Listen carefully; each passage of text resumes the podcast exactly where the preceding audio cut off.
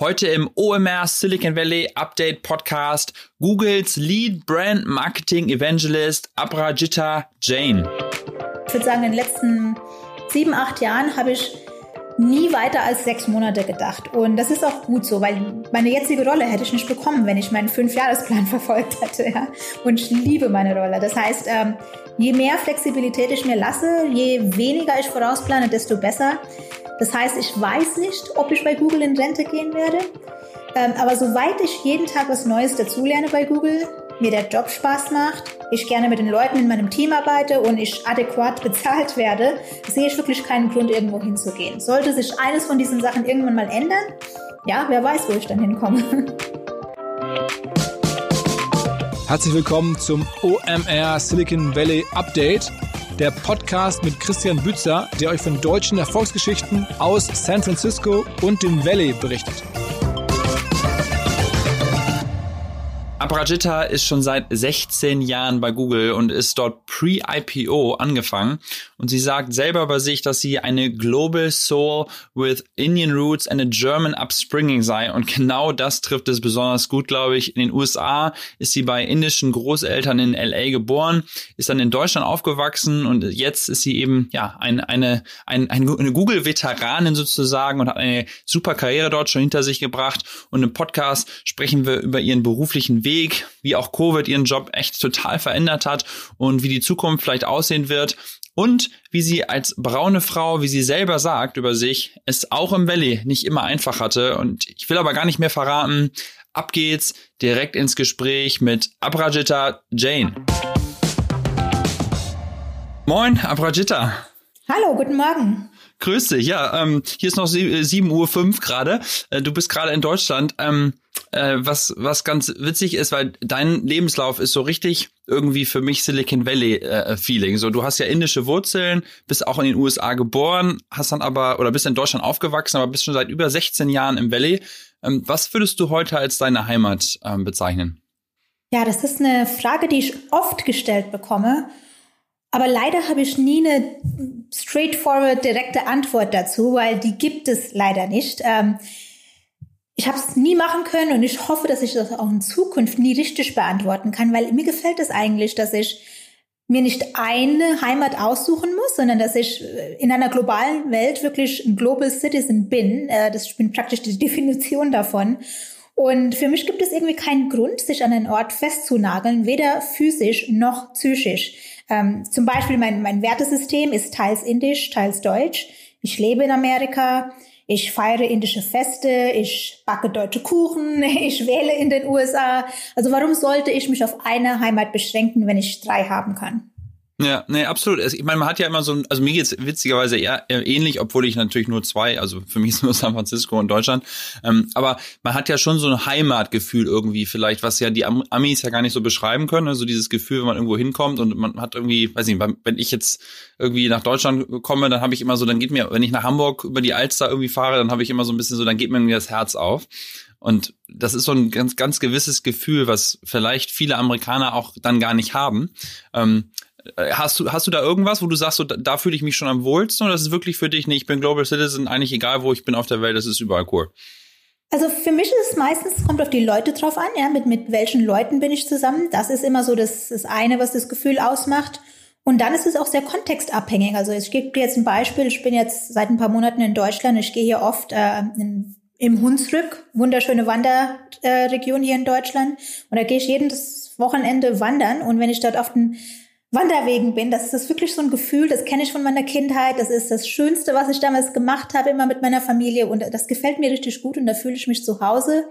Wenn ich jetzt aber in Kalifornien bin und was weiß ich, dort eine, eine super coole intellektuelle Diskussion mit einer Freundin oder mit einem Freund habe, das ist dann wirklich etwas, was ich auch nur dort haben kann und dann fühle ich mich dort sehr wohl. Aber wenn ich jetzt in Indien bin, in den Winterferien und dort mit meiner Familie ein Fest feiere, das ist ein Gefühl, das ich nur dort haben kann und das womit ich auch sehr verbunden bin. Und von daher fühle ich mich dann dort sehr zu Hause. Also für mich ist das immer sehr fluide. Das ist nicht ein Land und ein, ein Zuhause, sondern es sind wirklich drei Orte, wo ich mich daheim fühle. Und das kann sein, ja. dass ein vierter Ort mal dazukommt, kann aber auch sein, dass ich mich dort nicht wohlfühle. Ich, ich weiß es nicht. Ja, ja, sehr schön. Also ich finde es einfach cool, dass man dann so, so diese, diese Verbindung zu so vielen verschiedenen Orten hat auf der Welt. Ähm, sag mal, mhm. wie kam das dazu, dass du in den USA geboren bist?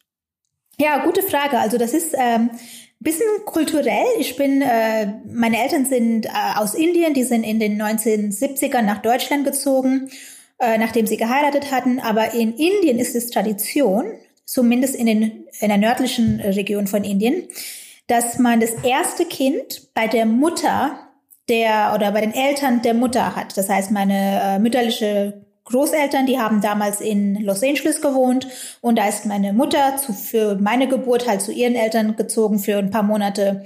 Ich wurde dort geboren und dann ist sie nach drei Monaten, als ich alt genug war, in einem Flieger zu sitzen, wieder nach Hause, äh, nach Deutschland gekommen. Okay, das ist dann praktisch richtig so eine ähm, ich meine, man, man, kennt das ja häufig, dass es andersrum ist, ne? dass dann die Großeltern zu einem kommen. Ähm, aber das ist natürlich super praktisch, dass du damit ja dann direkt eine Citizenship bekommen hast. Äh, ja, das war natürlich so nicht geplant. Ja. Das ist nur äh, meine Großeltern, die haben damals, äh, mein Großvater war auch Edelsteinhändler wie meine Eltern und er war damals in Los Angeles gewesen und deswegen war meine Mutter halt dort gewesen. Okay. Und dann, ähm, wo bist du dann in Deutschland aufgewachsen? In Ida Oberstein, falls das ein Begriff ist, das ist die, ja. ähm, ich sage immer, die Edelsteinmetropole Deutschlands im Hunsrück in Rheinland-Pfalz. Okay, es gibt, also da gibt es tatsächlich Edelsteinabbau, das war mir gar nicht bewusst. Ja, ja, wir haben Handel? hier ähm, Minen und äh, Bergwerke, da kann man auch besichtigen gehen und die werden dort auch abgebaut.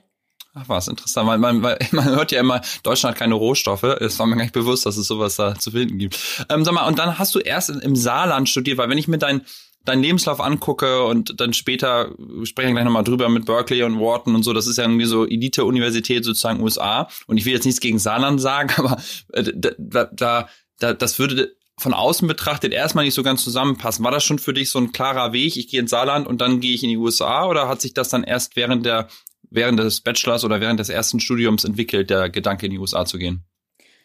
Ja, also ich denke dann immer, ähm, wenn ich mir das anschaue, da kommt gar keine Frage auf, dass die nicht zusammenpassen, weil für mich finde ich, dass eine Top-Ausbildung äh, mehr damit zu tun hat, wie man sich selber in das Zeugs reinschmeißt. Also für mich war die Uni Saarland genauso gut Top-Ausbildung wie auch sonst wo. Ich weiß nicht, ja. wie, wie, man das außerseits jetzt äh, betrachtet, aber meines Erachtens ist die Qualität der Bildung sowieso eine Sache, die von einem selber abhängt. Ja, Im Englischen gibt es da so einen Spruch, der heißt, uh, It's up to you if you want to become a big fish in a small pond or a small fish in a big pond.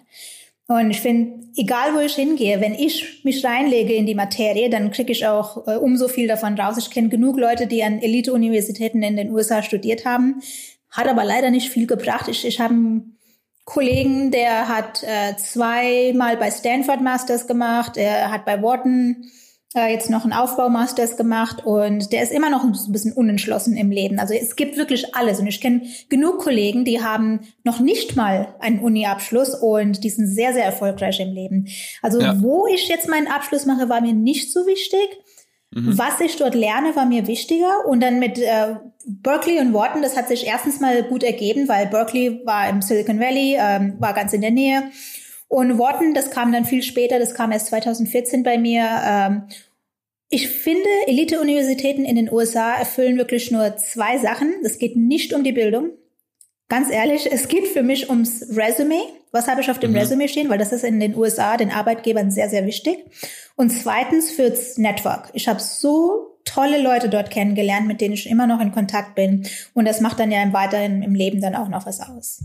Ja, ich meine, ich, ich wollte nur so ein bisschen provokant fragen, weil ich einfach das mal verstehen wollte, weil ich das, was ich so schön finde an Deutschland, ist, dass es da ja wirklich auch egal ist, an welcher Uni ich studiere, weil es eben gar nicht diesen Elite-Charakter so gibt. Ne? Also ich finde das eigentlich mhm. sehr sympathisch und irgendwie, dass es wirklich darauf ankommt, wie du dich reinhängst und, und, und dass danach nicht gesagt wird, in Deutschland irgendwie, du hast da oder da studiert, im Gegensatz halt zu hier, ne? dass halt die Universitäten ja regelrecht so eine Vorauswahl machen in gewisser Weise und ich immer das Gefühl habe, alle um mich herum haben halt entweder in Stanford oder in Berkeley oder in sonst wo einen Abschluss gemacht. Es gibt natürlich immer wieder Ausnahmen und äh, ich habe ja auch nicht an so einer Uni studiert und bin irgendwie ja dann doch hier gelandet, aber die meisten Leute habe ich immer das Gefühl, das ist für im Vorstellungsgespräch immer direkt so eine Checkbox. So, wenn die irgendwo da studiert haben, dann kommt man schon mal ein bisschen einfacher rein vielleicht. Ne? Also es, vielleicht ändert sich es auch in Zukunft, aber das war so gerade in den letzten Jahren so für mich immer so ein so ein bisschen so eine so eine so ein Gefühl. Ähm, und du, das ist wie vieles andere im Leben, denke ich. Wenn man Kategorien im Kopf hat und man schon was mit denen assoziiert, dann ist es einfach leichter, ja, dann, dann macht man sich nicht die Mühe, jetzt drum herum zu schauen und gucken, ob vielleicht hat er keinen guten Hochschulabschluss oder er kommt von einer Hochschule, die vielleicht nicht so angesehen ist. Warum sollte ich mich mit so einer Person abgeben? Wenn ich doch 20.000 Resumes kriege, wo Stanford draufsteht, ja, dann, dann hole ich mir einfach einen von Stanford. Also äh, es geht auch einfach darum, wie mache ich das Leben dem anderen einfacher? Ich hätte mit meiner Uni Saarland Ausbildung genauso viel anfangen können wie mit meinem äh, Berkeley und Wharton Abschluss. Aber für den Arbeitgeber ist es natürlich einfacher, wenn die sehen, dass ich dort studiert habe und dass ich ein Network habe, das mich mit anderen Leuten dort verknüpfe, dass ich die, äh, dass ich die Professoren dort kenne.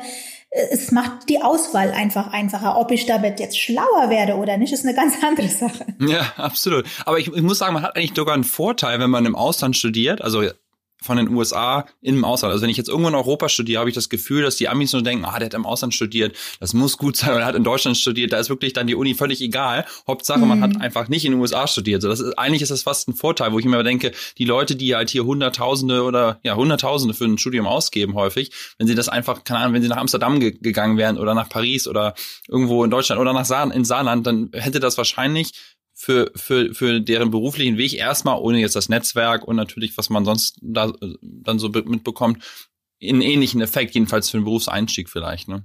Ja, und dann, ja gut, ähm, das ist auch ein bisschen schwer, ein bisschen vorauszuschauen. Ja, ich könnte jetzt sagen, was hätte ich jetzt nach, meiner, nach meinem Abitur gemacht? Wäre ich jetzt direkt ins Ausland gegangen, weil ich weiß, dass die Firmen, bei denen ich mich bewerben will, das schätzen werden? Oder bleibe ich lieber zuerst in Deutschland und gehe dann ins Ausland? Das ist immer sehr schwer zu beurteilen, weil das ändert sich dann ja auch im Laufe der Zeit. Sagen wir mal, ich hätte mich jetzt entschieden, direkt nach dem, äh, nach dem Abitur ins Ausland zu gehen. Aber vielleicht wäre das ja gar nicht so wichtig gewesen bei den Firmen, bei denen ich mich beworben hätte. Also das ist immer so ein bisschen so ein Catch-22.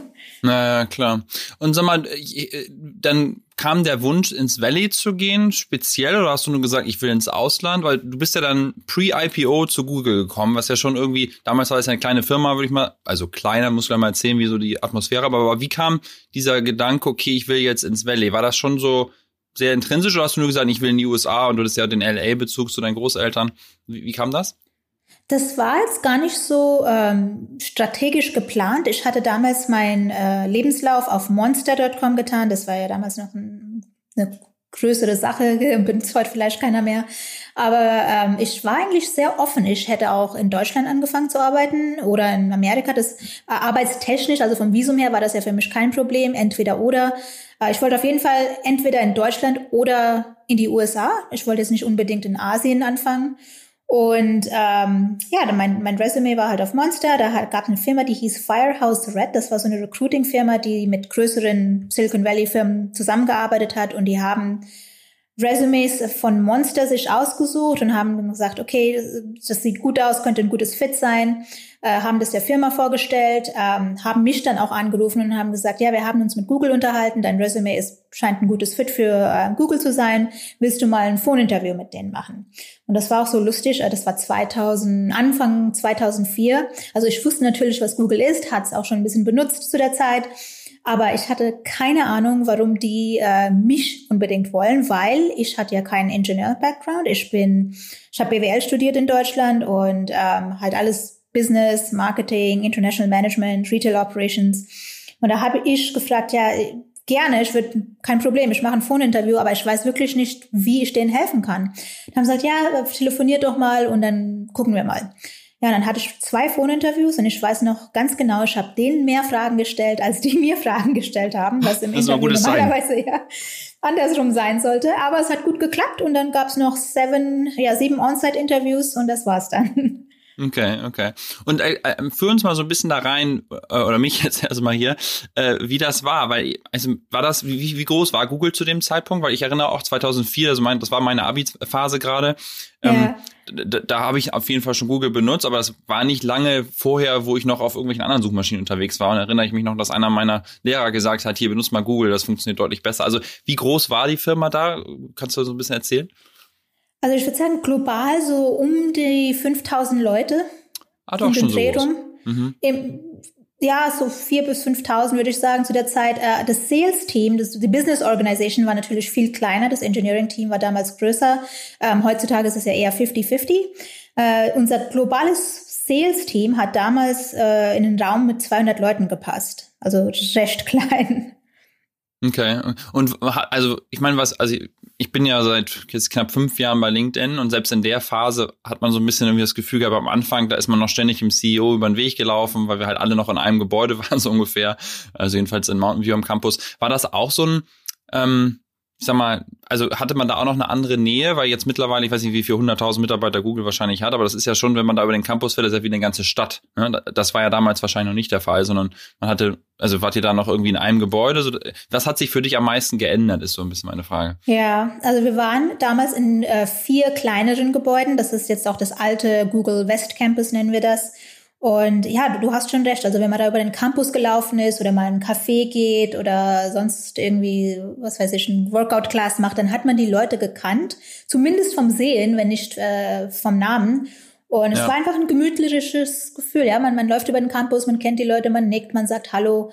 Und ich erkenne immer noch Leute jetzt, wo ich lang genug dabei bin, aber es, es sind einfach viel zu viele jetzt und ähm, da kennt man einfach nicht mehr jeden mhm. wie damals. Und was, was hast du dann am Anfang bei Google gemacht? Ja, meine äh, erste Rolle bei Google war eine Rolle, die es äh, surprise, surprise nicht mehr gibt, weil das war eine Ad Policy Review Rolle. Das heißt, die Werbungen, die bei Google äh, reingeschickt wurden von unseren Kunden, die mussten ähm, nachgeprüft werden, ob die mit unserer Ads Policy übereinstimmen. Wenn irgendwas nicht in Ordnung war, mussten wir zurückschreiben, es korrigieren lassen. Und wir mussten natürlich auch mit unserem Legal- und Policy-Team zusammenarbeiten, um zu gucken, dass wir jetzt keine falschen Werbungen oder falsche Preise oder jetzt irgendwas Illegales in die, in die Werbungen reinstellen. Und das wurde über die letzten, ich würde sagen, 10, 15, 12 Jahre jetzt auch schon alles automatisiert. Das heißt, wir haben keine Personen mehr, die sich jede Werbung noch anschauen müssen. Und mhm. das Lustige bei der Sache ist ja, ich äh, werde oft gefragt, ja, im Silicon Valley so viel mit äh, Automation und was ist, wenn jetzt Machine Learning die ganzen Jobs ersetzt? Ich finde das eigentlich recht interessant. Also wenn ich jetzt mit dem gleichen Mindset an die Sache rangegangen wäre, mit meinem ersten Job und gesagt hätte, ja, ich mache nur das und nichts anderes und entwickle mich auch nicht weiter, dann hätte ich halt heute keinen Job mehr. Aber ich finde, mit Automatisierung hat man ja immer mehr Möglichkeiten. Ja, ich kann jetzt andere Jobs machen, die einfach interessanter sind, strategischer sind, die, wo ich mehr denken kann. Und wenn ich mich nicht weiterentwickle, dann habe ich wahrscheinlich auch meinen jetzigen Job in fünf Jahren nicht mehr. Was ein guter Segway ist. Was, was machst du heute bei Google? Ja, heute ist äh, meine Rolle als äh, Lead Brand Marketing Evangelist. Äh, mich gibt's einmal global und dann habe ich vier Kollegen. Ähm, also ich bin zuständig für alles, was Branding angeht. Dann gibt's einen Kollegen, der ist für Performance Marketing zuständig und einer für Customer Experience und so weiter. Und meine Rolle ist praktisch in Mountain View haben wir ein Executive Briefing Center. Dort kommen mehrmals im Jahr die größten Firmen, die mit Google äh, ihre Advertising aufgeben, also zum, die Coca-Colas, BMWs und äh, was weiß ich, Porsches und äh, Procter Gambles der Welt, die kommen mit ihren C-Suites dahin, also CEO, CMO meistens und dann noch ähm, die Leadership-Teams. Und ja, wir diskutieren dort deren Business Strategy für die nächsten sechs bis zwölf Monate und dann aus den Plänen, die sich dann in diesen Meetings ergeben, äh, fängt dann unser Sales-Team an, mit den äh, Marketing Directors in den Firmen an, praktisch die nächsten sechs Monate aufzustellen im Sinne von Online-Advertising, Search Advertising, Display, Video Advertising, alles Mögliche. Okay. Und ist das dann so, dass du praktisch schon also du bist dann diejenige, die dir dann als einfach erzählt, was können die ganzen Produkte und du hast einfach diesen ganzen Background, da du ja auch schon so lange da arbeitest, dass du denen so, ein, so einen Überblick gibst. Also bist du sozusagen so deren Keynote, der, der Google Keynote Speaker oder die, die Google Keynote Speakerin oder wie kann man sich das vorstellen? Ja, das kann man sich, also es sind äh, unterschiedlich große Events. Äh, oft sind das One-on-One-Meetings, dann ist das nicht mehr wie ein Keynote, sondern eher wirklich eine Diskussion. Äh, es mhm. geht um Thought Leadership, also es geht wirklich jetzt darum, was sind die Vor- und Nachteile von Online-Advertising versus Offline-Advertising? Wie entwickelt sich das Consumer Behavior? Ähm, wie würde ich jetzt an Profitability denken, anstatt einfach immer nur äh, an Efficiency? Also es geht wirklich um, um große Themen und dann als Resultat, wenn der, wenn der CMO oder die, die CMO sagt, ja, okay, ich denke, wir müssen jetzt von weg von Efficiency und mehr zu Profitability. Dann diskutieren wir die nächsten sechs Monate, wie, wie legen wir das aus, welche äh, Digital Channels können dabei helfen und dann kommen die Sales Teams rein und ähm, fangen dann mit den Produkten an. Okay. Das heißt, du hast da wirklich mit den Top-Leuten von den größten Firmen der Welt zu tun. Gibt es da irgendwie so irgendwelche zwei, drei spannende Anekdoten, die du erzählen kannst, was so für lustige Sachen passiert sind vielleicht auch? äh, ja, da passieren sehr oft sehr viele lustige Sachen. Also das, das Tolle an dem Job finde ich ja, dass ich sehr, sehr viel Auswahl an Industrien immer habe. Also ich muss mich jetzt nicht nur mit Retailers oder nur mit Autoherstellern unterhalten, sondern es ist wirklich die, die, die sehr, sehr breite Auswahl von, äh, vielleicht rede ich heute mit einer Tech-Firma und dann ist morgen ein Retailer da und dann übermorgen eine Travel-Firma. Also das, das finde ich schon mal sehr interessant. Und ja, je nach Industrie und auch je nach Land, weil es ist ja eine globale Rolle. Das heißt, ich treffe mich manchmal mit äh, US-Kunden und dann kommt vielleicht jemand aus Deutschland oder jemand aus Asien. Ähm, da lernt man noch so viel über die Psyche von Leuten äh, kennen und wie werden Unternehmen in verschiedenen Regionen und Ländern äh, geleitet. Das ist wahnsinnig interessant. Also jetzt mal ein ganz kurzes Beispiel hier. Ähm, wenn mit asiatischen Firmen, das ist natürlich immer ein bisschen formeller und dort gibt es dann auch so eine Sitzordnung und ähm, wenn man da jetzt einen Vorschlag macht, darf man nicht zu direkt sein und äh, da kommt nie direkt ein Ja oder ein Nein, sondern ja ein Vielleicht, wir gucken mal. Und wenn ich das jetzt mit Firmen in Deutschland oder in Amerika vergleiche, das ist viel, viel direkter. Ja, dann kann ich sagen, ja, ihr habt die letzten sechs Monate sind wir so vorgegangen, das hat nicht geklappt, das machen wir jetzt, das sollten wir jetzt nicht mehr machen. Und hier sind die Vorschläge für die sechs Monate. Punkt eins, zwei, drei. Und dann wird gesagt, ja, nein, ja, das machen wir jetzt so. Das ist einfach anders. Ja? Und, und diese psychologische ähm, Sache, die, die damit verbunden ist, mit dieser Arbeitsweise, das interessiert mich auch immer sehr und macht total viel Spaß. Gibt es denn da so Spezialisten pro Land dann, die da auch mit reinkommen? Die dann gesagt, okay, das sind jetzt die Chinesen, die kommen, da müssen wir so und so reagieren oder das sind die Japaner und das sind jetzt die Koreaner und, und dann kommt der Deutsche und da ist dann so, ja, hier kannst du halt sagen, was du willst. So. ähm. Also wir haben ja, das sind erstmal, das sind die äh, größten Kunden von Google. Also ich würde sagen so die Top mhm. 1000. Das heißt, ja. die haben alle ein permanentes äh, Relationship-Team bei Google. Okay. Und wenn ich jetzt zum Beispiel in einem Monat ein Meeting mit, was weiß ich, äh, Porsche Deutschland habe, dann werde ich mich die nächsten paar, zwei, drei Wochen mehrmals mit dem Porsche Deutschland Google Team treffen. Das sind bestimmt zehn Leute in dem Team. Ja. Und ähm, ja, ich unterhalte mich dann oft mit denen, was haben die Kunden gemacht, wie ticken die, was sind ihre Ziele für die nächsten 12, 18, 24 Monate. Das heißt, ich lege mich dann wirklich in die Materie rein, komme dann wie so ein bisschen wie so ein SWAT-Team rein für, für diese eine Diskussion oder manchmal auch zwei, drei Diskussionen. Aber ich werde auch sehr gecoacht von dem ähm, Relationship Team, weil die kennen die Kunden am besten und die können mir dann auch am besten erzählen, wie man da am besten mit denen umgeht. Klar. Ähm, wir haben ja bei Microsoft und auch bei LinkedIn ja auch diese Centers, wo halt dann solche Execs halt hinkommen. Deswegen kann ich mir das schon ganz gut vorstellen, wie das so, so ein bisschen aussieht. Was hat sich da durch, durch Covid für dich verändert? Also klar machst du das alles gerade ja auch von zu Hause oder bisher sogar in Deutschland. Ähm, glaubst du aber, dass das, dass die Leute schon wieder zurück auf den Campus kommen in Zukunft? Oder glaubst du, dass solche Meetings in Zukunft immer digital stattfinden?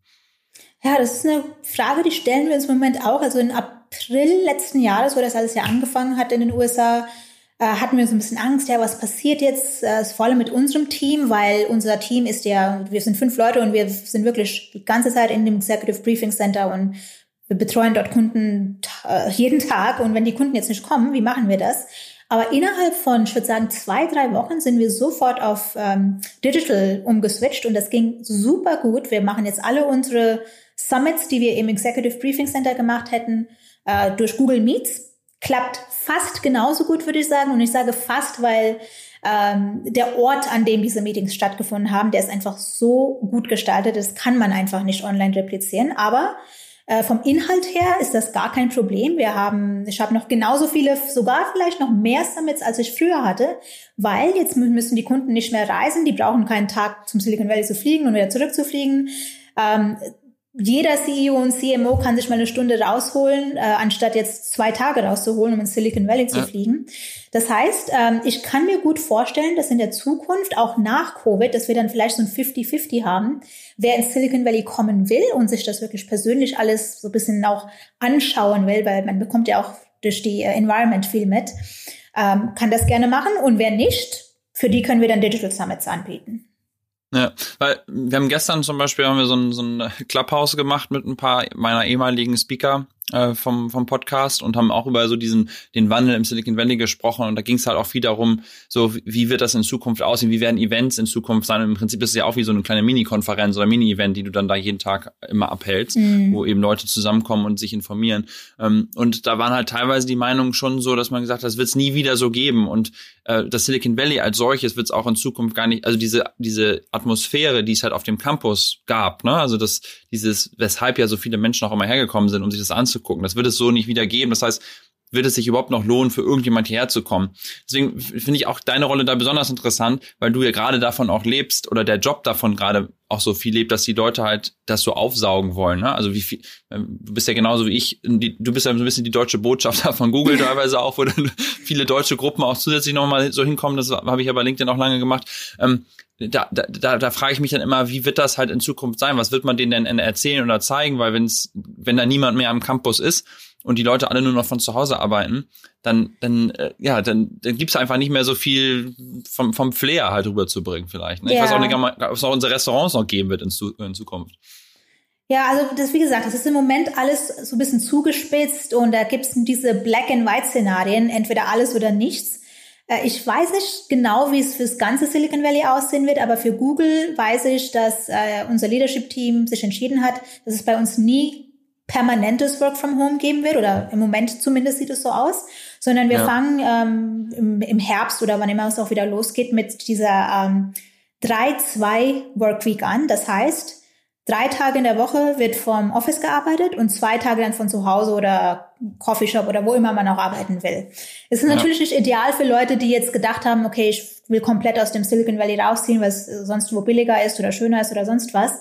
Das geht natürlich nicht bei einer 3-2-Workweek, aber man hat wenigstens mehr Flexibilität, ähm, falls ja. man das möchte. Man muss aber nicht, ja. man kann auch natürlich alle fünf Tage dann im Office arbeiten. Also das ist der momentane Stand. Kann natürlich sein, dass es in sechs Monaten ganz anders aussieht. Ja, äh, nee, verstehe ich gut. Sag mal, und ähm, das ist ja wieder so ein bisschen wie bei mir bei Microsoft, wenn, wenn ich mit vielen Leuten da arbeite, ähm, die, die sind schon seit auch seit 15, 20, teilweise 25 Jahren bei der gleichen Firma und du bist ja auch schon eben sehr, sehr lange bei Google. Glaubst du, dass das eine, ein Unternehmen ist, wo du wirklich bis zur Rente bist, weil auch gestern wieder im Clubhouse haben wir über dieses Company Hopping gesprochen, ne? dass ja viele mhm. so ein bisschen mhm. dieses, ich nenne das immer Silicon Valley Leverage Game gespielt haben, dass sie alle paar Jahre ihren Job gewechselt haben, damit haben sie ihr Gehalt irgendwie angehoben und ihre Stocks haben sie wieder refreshed und bei den großen Tech-Firmen, also eben Google, Microsoft, vielleicht auch sogar Facebook, bleiben die Leute halt deutlich länger. Also siehst du dich da bis zur Rente oder, oder bist du auch da immer ganz offen und sagst, wer weiß, wenn was um die Ecke kommt, vielleicht dann auch da? Also ich muss dir ganz ehrlich sagen, ich war mal in, so, so nach dem Studium, ich war so, so ein Mensch, der alles geplant hat. Ja, ich wusste schon, was ich in den nächsten zehn Jahren machen will oder 15 oder sogar 40 Jahre später. Ja, so soll mein Leben aussehen. Ja. Und irgendwann habe ich dann gemerkt, das ist vielleicht gar nicht so eine gute Strategie. Erstens äh, klappt es oft nicht. ja, ich kann mir nicht ja. vorstellen, wie die Zukunft in 15, 15 Jahren aussehen wird. Und zweitens, ähm, wenn ich das mache, mache ich, schließe ich auch oft Türen, die ich sonst betreten würde, ja, weil ich keinen festen Plan habe. Also ich äh, finde, ich lasse oft Opportunities auf dem Tisch liegen, weil ich schon weiß, was ich in den nächsten drei Tagen äh, oder drei Jahren machen will. Und deswegen, äh, in den, ich würde sagen, in den letzten sieben, acht Jahren habe ich nie weiter als sechs Monate gedacht. Und das ist auch gut so, weil meine jetzige Rolle hätte ich nicht bekommen, wenn ich meinen Fünfjahresplan verfolgt hätte. Ja? Und ich liebe meine Rolle. Das heißt, ähm, Je mehr Flexibilität ich mir lasse, je weniger ich vorausplane, desto besser. Das heißt, ich weiß nicht, ob ich bei Google in Rente gehen werde. Ähm, aber soweit ich jeden Tag was Neues dazulerne bei Google, mir der Job Spaß macht, ich gerne mit den Leuten in meinem Team arbeite und ich adäquat bezahlt werde, sehe ich wirklich keinen Grund, irgendwo hinzugehen. Sollte sich eines von diesen Sachen irgendwann mal ändern, ja, wer weiß, wo ich dann hinkomme. Ja, äh, nee, finde ich eine super Einstellung. Ich sehe das auch genauso. Also ich meine, man, man fragen ja immer die Leute so, wo siehst du dich in der Zukunft? Und ich finde das eigentlich eine total blöde Frage, diese Fünf-Jahres-Frage, weil, weil ja. es, es, kommt sowieso immer anders, als man denkt. Ne? Also deswegen ähm, finde ich das einen, einen, sehr, sehr schönen An, äh, Ansatz.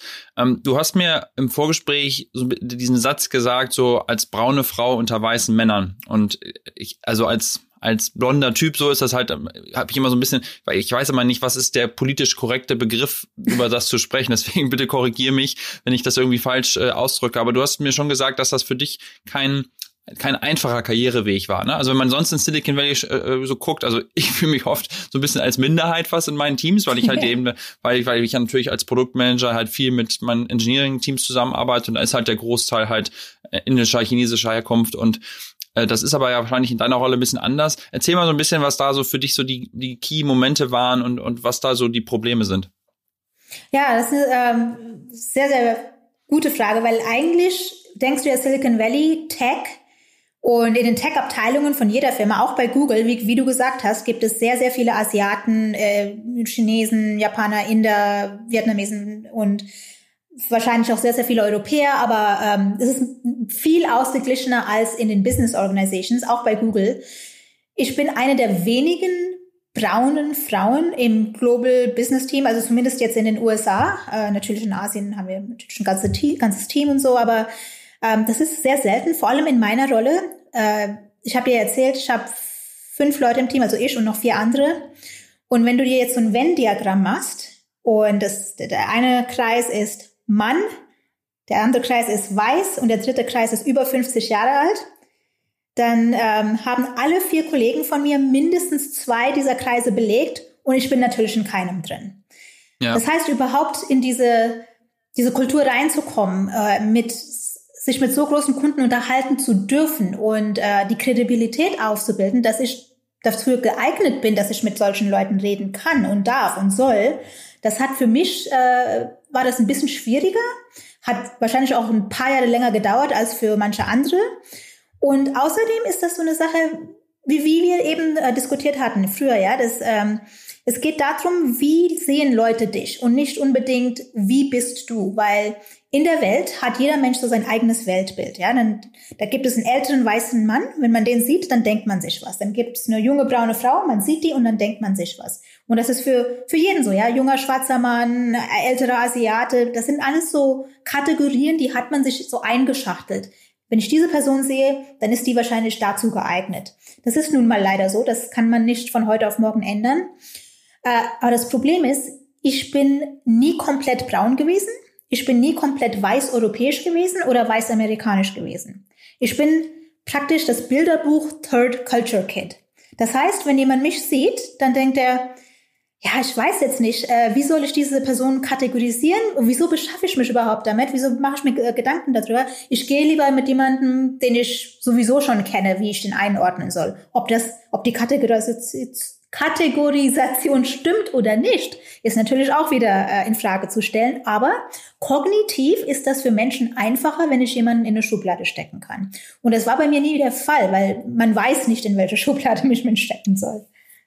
Ja, aber hast du das Gefühl, dass wir schon im Valley da voraus sind? Also wenn ich bei uns in die Teams gucke, habe ich halt häufig eine sehr ausgeglichene Quote und es wird ja auch sehr viel kommuniziert darüber und generell, äh, ich meine jetzt in Deutschland hat man jetzt diese Riesendiskussion um Frauenquoten in den in den DAX-Konzernen und so, wo man immer so denkt, ja, warum nicht? Ne? Also ich meine, das ist so, die, ich, ich habe immer dieses Beispiel im Kopf. Ähm, äh, was, was bei ähm, Black Lives Matters kam, dass Leute halt gesagt haben, ja, wir sind jetzt halt, äh, wir müssen jetzt über übersteuern, um praktisch eine Gleichheit herzubekommen. Und ich habe schon das Gefühl, dass im Silicon Valley in den letzten Jahren vor allem vielleicht schon ein bisschen übersteuert wurde, aber dass halt das total wichtig ist, dass man halt auf diese Ausgeglichenheit kommt. Das heißt, meine Frage ist so ein bisschen, wenn du jetzt heute noch mal anfangen würdest in, in der gleichen Organisation, glaubst du, du hättest die gleichen Herausforderungen oder würdest du schon sagen, dass es da immer noch extrem viel zu tun gibt?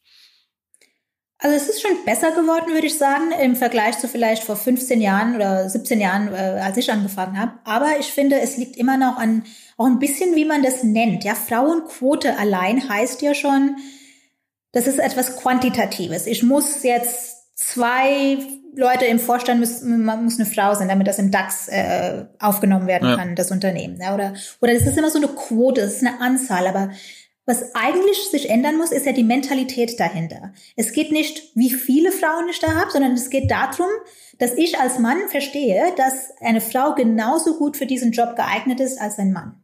Es geht also um die Ability mehr als die, die Quantity of people in that job. Und ich finde, da hapert's äh, immer noch ein bisschen. Ich höre das auch oft im, im Silicon Valley jetzt, wenn ich Kollegen jetzt mal plaudern höre und vielleicht, wenn es auch nur Männer sind, ja, ja, vielleicht wurde ja eingestellt, weil wir eine Frauenquote hatten. Und wie gesagt, wenn man sowas hört, dann denkt man sich, das, das macht überhaupt keinen Unterschied. Ja, nur weil eine mhm. Quote da ist, heißt das nicht, ich muss die jetzt mit Frauen füllen, sondern ich werde, wenn ich persönlich Interviews mache, ich achte darauf, dass die Person wirklich für die Rolle geeignet ist und nicht sie ist eine Frau, vielleicht sollte ich ihr äh, ein paar Brownie-Punkte dafür geben. Ja? Und solange ja. die Mentalität sich dahinter nicht ändert, wird sich auch ähm, für die Frauen und auch für die Männer als äh, Resultat davon nichts ändern. Ja, aber hast du das, also für mich persönlich ist es halt wirklich genau wie du beschreibst, ne? Für mich ist es völlig egal. Schwarz, weiß, braun, gelb, also oder oder welches Geschlecht und diese ganzen Geschichten äh, sind für, für mich völlig irrelevant im, im Vorstellungsprozess. Und ich habe das Gefühl, dass um mich herum jedenfalls, und vielleicht ist es eine Blase natürlich auch, das halt schon so voll angekommen ist. Also mit jedem, den ich bei uns bei der Arbeit spreche, ist völlig so, ja, natürlich ist es völlig egal. Ne? Und, und aber wenn ich halt in andere Märkte gucke, also gerade in Deutschland, wo man jetzt halt diese Riesendebatte hat, ist das, dass die da so weit hinterher sind. Also meine Frage ist halt so ein bisschen, hast, hast du schon das Gefühl, dass wir hier eine Vorbildfunktion haben im Valley vielleicht und die Tech-Firmen da einfach auch Leader sind? Natürlich auch bei, bei LinkedIn und Microsoft gibt es sicherlich viel zu tun. Wenn, vor allen Dingen, wenn ich in die Leadership-Team, Leadership-Teams gucke, ist sicherlich immer noch eine höhere Männerquote äh, vorhanden. Und, und auch gerade wenn man jetzt über Black Lives Matter spricht, mhm. schwarze Leadership-Menschen äh, äh, gibt es ja bei uns also sehr, sehr wenig noch. Ne? Aber hast du schon das Gefühl, dass wir hier voraus sind oder glaubst du, wir haben eigentlich genauso viel zu tun wie in Deutschland? Also wie gesagt, ich habe jetzt nicht in deutschen Unternehmen gearbeitet. Ich weiß jetzt nicht, wie das äh, intern, wie man darüber spricht und wie das angesehen wird. Also ich kann jetzt keinen direkten Vergleich da ziehen. Aber ich denke, im Silicon Valley, äh, wenn ich mir jetzt eine ideale Welt vorstelle und mir dann das Silicon Valley anschaue, ich glaube, da gibt's immer noch ein, äh, ein Gap, den wir füllen müssen. Ja. Es, es wird zwar viel gemacht, es wird auch viel geredet und es gibt auch diese Quoten überall. Aber nachdem die Frau eingestellt wird, wird sie dann auch gleich behandelt. Das ist dann nochmal eine ganz andere Frage. Also wir, mhm. wir können unseren Recruitern sagen, ja, ihr müsst so und so viele Frauen einstellen und die machen auch äh, alles Mögliche und nicht nur jetzt, um die Quote zu füllen, sondern sie schauen sich auch wirklich die besten Frauen dann in der Position an und holen die mit in die Firma rein. Aber werden die dann genauso gut behandelt? Werden die genauso schnell promoviert? Das ist dann nochmal so, ein zweiter Knackpunkt, der im Silicon Valley noch ein bisschen hochgedreht werden muss, finde ich. Und ich finde, das mhm. Problem ist, das fängt ja nicht im Berufsleben an. Das, das kann nicht im Berufsleben anfangen. Das ist zu spät. Das muss zu Hause bei der Erziehung anfangen. Und das merke ich in Deutschland genauso wie, wie in Amerika. Ja.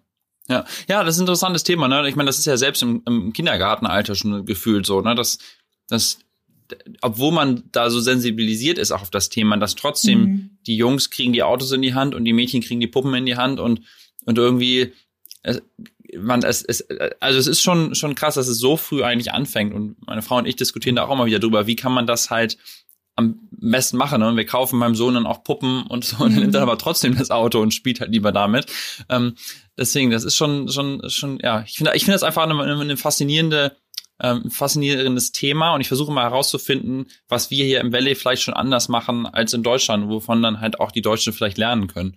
Ja. Ich weiß nicht, ob du da noch irgendeinen, also allein der Punkt Fakt, hast. dass ja im Silicon Valley, ich glaube, das wird schon seit fünf, sechs Jahren, ähm, die großen Firmen im Silicon Valley zumindest, die geben ja jedes Jahr ihre äh, Employee-Zusammensetzung bekannt. Ja, wie viele Frauen in welchem Team, äh, wie viele ja.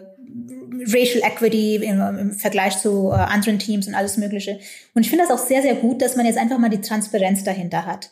Und ich finde, Absolut. wenn das jeder Firma machen würde, auch nicht nur im Silicon Valley, sondern vielleicht auch in Deutschland, und ich weiß jetzt nicht, wie das in Deutschland gehandhabt wird, ob das ähm, gemacht wird oder nicht, aber wenn man das machen könnte, ich glaube, allein das wird äh, vielen Leuten die Augen öffnen und vielleicht auch zu ein bisschen mehr Gerechtigkeit dann führen. Ja, ja, und das ist ja wirklich auch so ein Medienthema, ne, dass man halt dann auch vorausgeht damit und einfach proaktiv kommuniziert und dass dann, ja, dass sie, dass das sowas vielleicht auch dann einfach indirekt beeinflusst, ne, wenn es halt dann solche Listen gibt und das ist vielleicht auch ein Hiring-Grund oder ein Talentgrund, dass er, sagen wir mal, die guten Talente im Zweifel auch eher bei einer Firma arbeiten wollen, wo, wo halt kein Racial Bias oder yeah. Geschlechter-Bias halt ist und ähm, ja, das ist wahrscheinlich eine Sache, die wirklich in Deutschland vielleicht dann einfach auch übernommen werden muss. Ne? Mhm. Ja. Ähm, sag mal, und du bist ja jetzt gerade in Deutschland ähm, und nutzt sozusagen die Gelegenheit der, der Stunde eben auch viel Zeit mit der Familie zu, zu verbringen. Wo siehst du dich oder wie, also du hast ja gerade schon gesagt, du hast nicht so einen richtigen Lebensplan, aber trotzdem glaub, glaubst du schon, dass, dass du mehr Zeit in Zukunft in Deutschland verbringen wirst oder glaubst du schon, nee, Valley jetzt erstmal, da werde ich schon hauptsächlich sein. Also wie, wie siehst du so ein bisschen da? Ich weiß, mhm. du hast gerade gesagt, du hast keinen längeren sechs Monatsplan, aber trotzdem vielleicht so ein bisschen so ein Ausblick. Wie, wie geht's bei dir weiter? Ja, ähm, wie gesagt, ich bin jetzt schon seit sieben Monaten in Deutschland wegen Covid und ich finde es ganz gut. Ähm, wo man sich aber wohlfühlt, hängt für mich, wie gesagt, hauptsächlich von den Menschen ab, mit denen man umgeben ist. Also solange meine Eltern in Deutschland sind, wird das immer ein Zuhause für mich sein. Aber ja. langfristige Planung ist äh, nicht so mein Ding. Ähm, würde ich wieder mal gerne nach Deutschland ziehen? Ja, auf jeden Fall würde ich das gerne machen. Wann ich das mache, wie ich das mache, ob ich das überhaupt mache, das weiß ich noch nicht.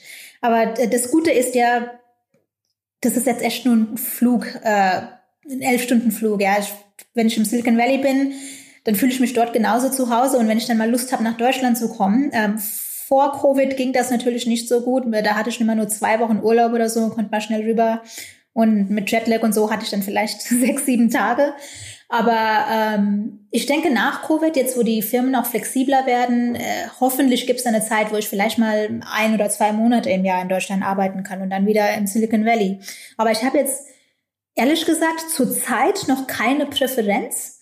Ähm, das kommt natürlich auch darauf an, wie sich das Silicon Valley in der Zukunft entwickelt. Äh, wenn es jetzt dort Massenflucht gibt und jeder im Silicon Valley zieht nach Austin oder sonst wohin, dann braucht mhm. man auch nicht im Silicon Valley zu sein, weil es geht ja wirklich um äh, die Zusammenarbeit mit den Leuten, die da leben. Wie gesagt, es kommt darauf an, wie sich der Rest entwickelt und je nachdem werde ich dann meine Strategie auch anpassen. Ja, äh, ja, das macht Sinn. Ähm, ja, erstmal vielen, vielen Dank für die ganzen Insights. Ich finde das immer total spannend, gerade auch so Leute, die in meinem Podcast schon so lange auch hier sind und so viel schon erlebt haben und da immer so in das Leben zu blicken. Das war echt total klasse. Ähm, ja, ich, ich danke dir und äh, ich hoffe, wir, wir sehen uns dann mal bei, wenn du wieder zurück bist. Ja, vielen Dank. Es hat Spaß gemacht und äh, wie gesagt, hoffentlich sehen wir uns bald wieder im Silicon Valley oder vielleicht, wenn du mal hier drüben bist. ja, danke, mach's gut, ne? Ciao. Tschüss.